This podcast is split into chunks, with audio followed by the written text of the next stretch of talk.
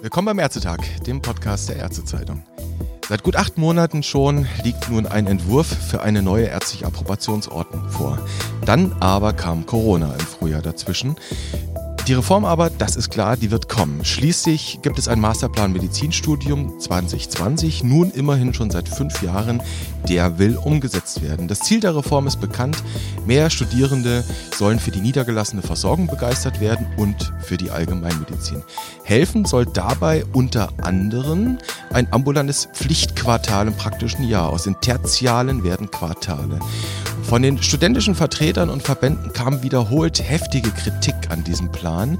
Doch wie sehen das eigentlich die Studierenden selbst? Wie viele würden ein ambulantes Quartal überhaupt wählen wollen? Das hat jetzt eine Forschergruppe an der Friedrich-Schiller-Universität in Jena untersucht. Und über die Ergebnisse können wir heute mit der Erstautorin der Studie, Inga Petruschke, reden. Sie ist Internistin und Lehrkoordinatorin am Institut für Allgemeinmedizin der FSU in Jena und uns von dort telefonisch zugeschaltet. Ich grüße Sie. Hallo, Herr Nösler. Hallo. Sie haben untersucht, ich hatte es angedeutet, wie viele Medizinstudenten sich für die Allgemeinmedizin in einem Pflichtquartal im PJ und wie viele sich für die Allgemeinmedizin als Berufsziel entscheiden würden.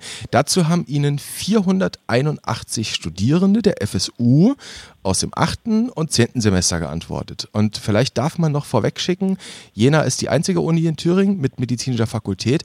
Wir reden hier also über eine Arbeit, die die Einstellung der Thüringer Medizinstudenten untersucht, wenn man so will.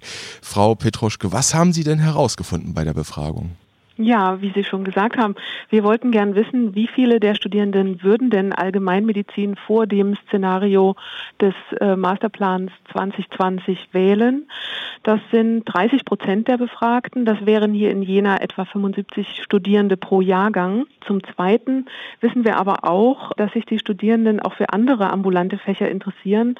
An zweiter und dritter Stelle nach der Allgemeinmedizin waren das Kinderheilkunde und Anästhesiologie. Mhm. Und zum Dritten wollten wir gern noch wissen, in welchen Fächern sich die Studierenden zukünftig sehen und haben erfahren, dass sich 20 Prozent die Allgemeinmedizin als äh, Beruf, also den Hausarztberuf vorstellen können. Mhm.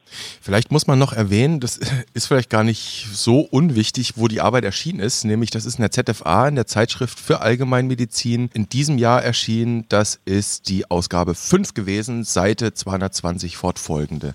Das vielleicht genau. nochmal vorweggeschickt Literaturhinweis.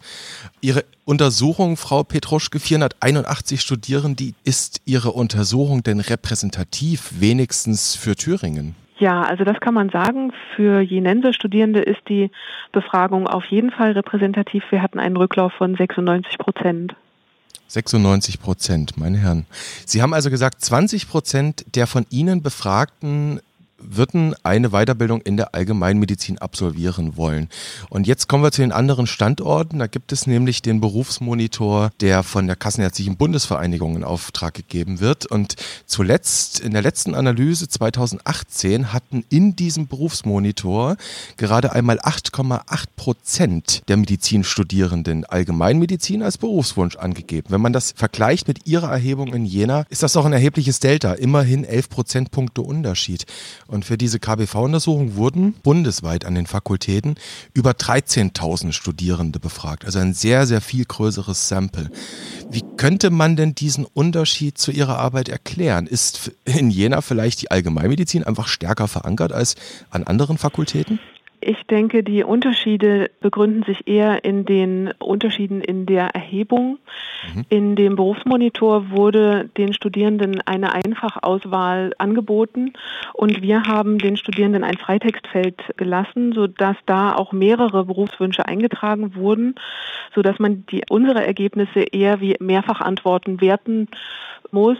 Und das heißt, die 8,8 Prozent aus dem Berufsmonitor, das sind diejenigen, die sich, also quasi der harte Kern, die jetzt äh, schon ganz sicher sagen, Allgemeinmedizin, das ist es. Und unsere 20 Prozent ist quasi eine größere Gruppe, die sagt, Allgemeinmedizin kommt entweder als einziges Fach oder unter anderem in Frage.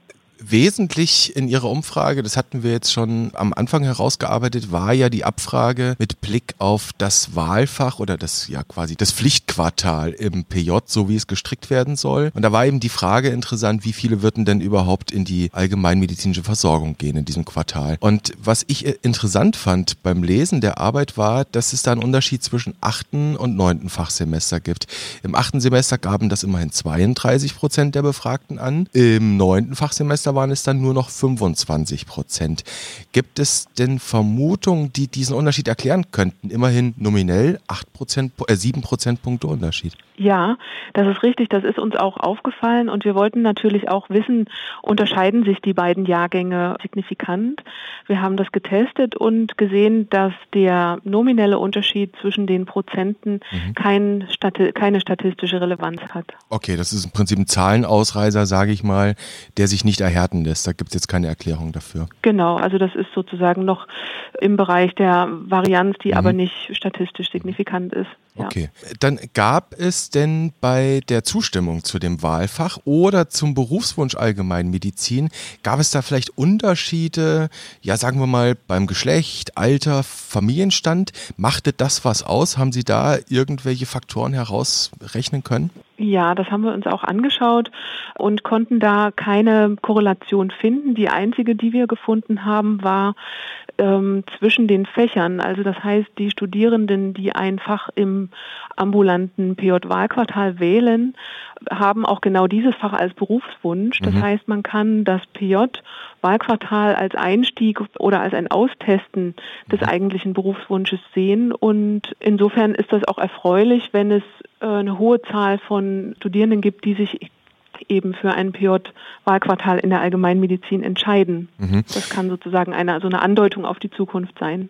Also müsste man ja eigentlich sagen, ich hatte es eingangs angedeutet, dass es an dieser, an diesen Reformplänen zur Quartalisierung mit eben diesem Pflichtquartal ambulant zu absolvieren, die Kritik von den Studierenden Vertretern gab, das würde jetzt die Wahlmöglichkeiten einschränken. Das würden Sie so gar nicht sehen. Sie würden eher sagen, Leute, ihr habt mehr Möglichkeiten, ihr könnt mehr testen, bevor man sich dann in der Weiterbildung festlegt, fünf Jahre Anästhesie zu machen und hinterher feststellt, eigentlich will ich doch Hausarzt werden? Ja, also ich denke, die Studierenden bekommen durch die Möglichkeit eines ambulanten Pflichtquartals die Möglichkeit, ein ganz anderes ärztliches Arbeitsumfeld kennenzulernen, denn mhm. im ambulanten Setting sieht man andere Krankheitsbilder und auch die Arbeitsorganisation ist natürlich ganz anders als im Krankenhaus.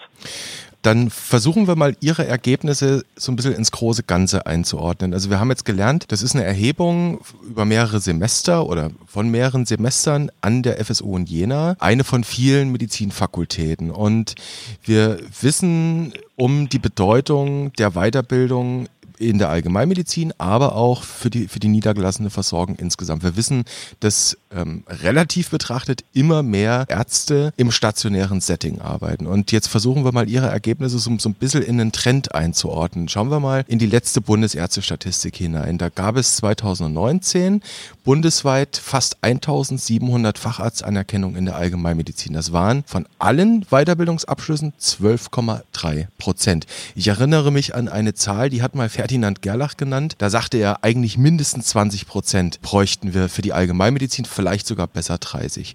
Lässt sich denn aus dem, was Sie jetzt für Thüringen bzw. Jena ermittelt haben, lässt sich da ein Schluss daraus folgern, dass die Allgemeinmedizin für Medizinstudierende attraktiver werden könnte oder sogar schon wird?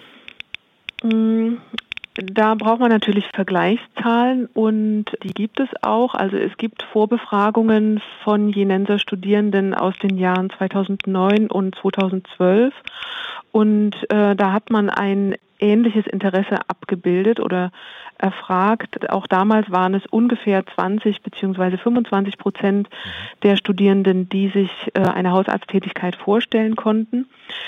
Insofern ist das relativ stabil im Vergleich zu diesen Vorbefragungen. Ähm, was wir allerdings sehen, ist, dass es in den letzten Jahren mehr PJ-Studierende gibt, die sich auch jetzt schon für das ambulante Fach Allgemeinmedizin im praktischen Jahr entscheiden. Mhm. Also auch jetzt schon können Studierende die Allgemeinmedizin im PJ wählen als einziges ambulantes Fach. Und das freut uns natürlich sehr.